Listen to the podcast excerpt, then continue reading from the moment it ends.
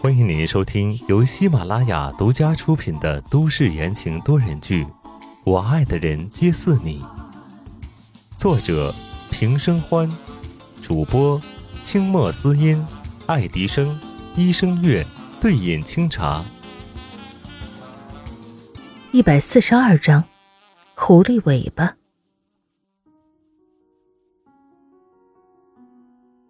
那头。林从兰从林墨家出来，直奔宋氏集团。可是他人却在大厅被拦了下来。你不知道我是谁，不让我进去？林从兰冷眼呵斥道：“马上联系你们宋总，告诉他林从兰找他。”前台小妹妹回答道：“不好意思，我这里确实没有您的预约。如果您需要的话，可以直接联系宋总。”我要找得到他，还要你干嘛？废物！林从兰怒火中烧，他已经进进出出好几次了，从来没有人拦，今天反而不让他进，真让人火大。莫名其妙的被骂，前台小妹妹也收了笑脸，严肃道：“不好意思，我也找不到这位小姐。如果你再闹，我就叫保安了。”前台声音不小，来来往往的人都看到了。林从兰见状，狠狠的剜了他一眼，踩着高跟鞋咔咔的离开了。高高的大楼上，一个男人双手插在口袋里，低头俯瞰楼下像蚂蚁一样的人。先生，他走了。方琦站在男人身后三米处，开口道：“坐在沙发上的另一个男人啧啧两声，眯了眯眼。狐狸终于要露出尾巴了，哥，你这次打算怎么办？”窗前的男人回过头来，光打在他侧脸上，露出了刀削般的轮廓，整个人冷峻的像寒冬。现在我们就等着，等狐狸咬住另一只狐狸。宋时清面无表情，目光清澈，没有一点受到蛊惑的模样。林从来已经去找了林墨，估计不久就会有动作，咱们等着就好。等他们打得两败俱伤，我们再一网打尽。从监狱里出来以后，他开始暗中调查这一切。从他莫名其妙的病着手，发现林墨和林从兰的阴谋。但是这两个人做事很谨慎，一时间连宋时清也找不到证据，所以干脆将计就计，假装失忆，住进了林从兰的家里。眼看这些人一个个都要露出马脚，这场戏终于要演完了。哎呦喂！宋子言伸了伸懒腰，道：“等这件事结束，我就飞去美国把阿帆接回来。”他醒了。宋时清挑了挑眉毛，诧异道：“宋子言眼神一暗，没有，但是阿帆应该回家了。我问过医生了。”阿帆的情况可以回国静养，况且叶伯伯因为工作的关系不能出国，我不能让他见不到自己女儿啊。那就回来，回来之后我一定让叶启阳承认你们的关系。宋时清说的无比笃定，他知道自家弟弟有多喜欢叶帆，不能让他留下遗憾。宋子言闻言一笑，摆了摆手，眼睛闪光道：“哥。”你就别插手了，这点本事我还是有的。我的女人我自己争取。宋时清了然，踱步到沙发边，拿起一杯水，缓缓的喝了一口，不再强求。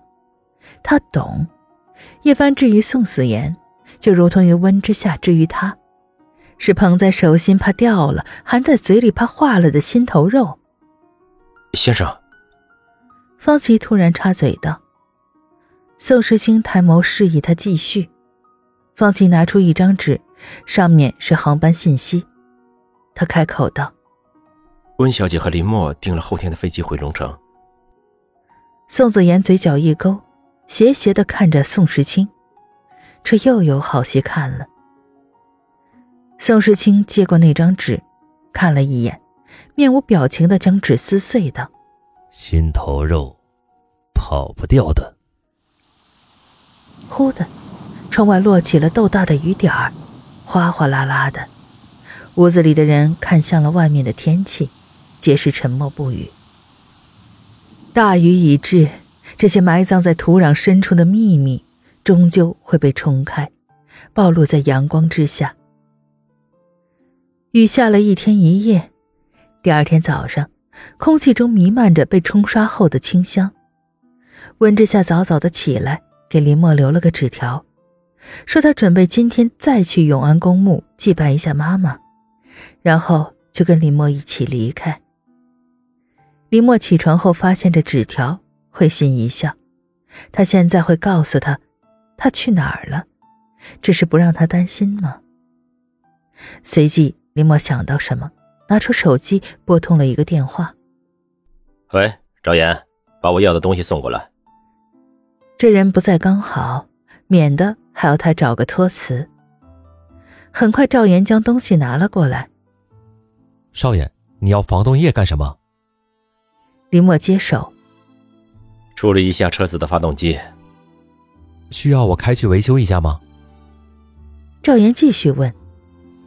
林墨淡淡的回答：“不用。”赵岩走后，林墨拿着准备好的东西。开车去了林从兰的家里。小兰，林默敲门，他知道宋时清在这儿，并不想和那个人见面，只想把手里的东西给了林从兰之后就离开。吱呀一下，门开了，林默看清人，微微愣住：“你这是怎么了？”林默惊讶道。林从兰面目憔悴，脸上是硕大的黑眼圈。整个人都暗淡无光，和平日里那神采奕奕的人儿完全不同。进来吧，林从兰有气无力的开口，转身瘫软在沙发上。哥，他一整天都没有打电话，也没回来，我打电话也找不到他，他是不是不要我了呀？林墨心里一扎，手里拿着的袋子不自觉的抓紧。林从兰的样子像极了以前的自己，患得患失，于是便哑着嗓子开口问道：“这怎么回事？”谁知刚说完这话，林从兰脸色突然一变，噌的一下坐起来，恶狠狠的盯着林墨，字里行间全是怨念：“ 还不是因为你！”要不是你把消息放出去，他能不见了吗？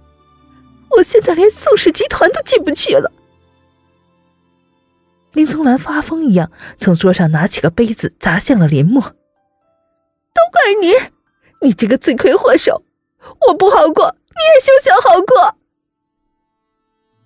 林墨没躲，杯子擦过他的额头，砸在地上，摔成了碎片。林墨觉得头顶上一阵刺痛。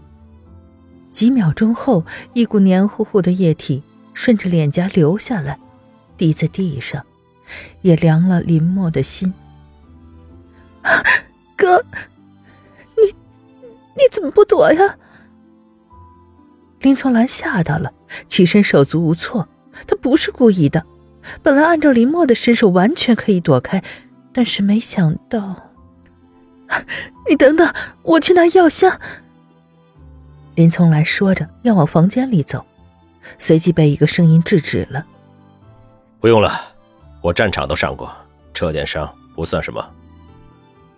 林墨伸手擦了擦糊住眼睛的血，将手里的香槟杯子放在了桌上，平静的道：“这是你最喜欢的香槟，昨天我看到有卖的，想着给你带一瓶。我先走了，家里有人还等着呢。”说完这话。林墨就离开了，林从兰不知所措的看着他的背影，懊恼不已。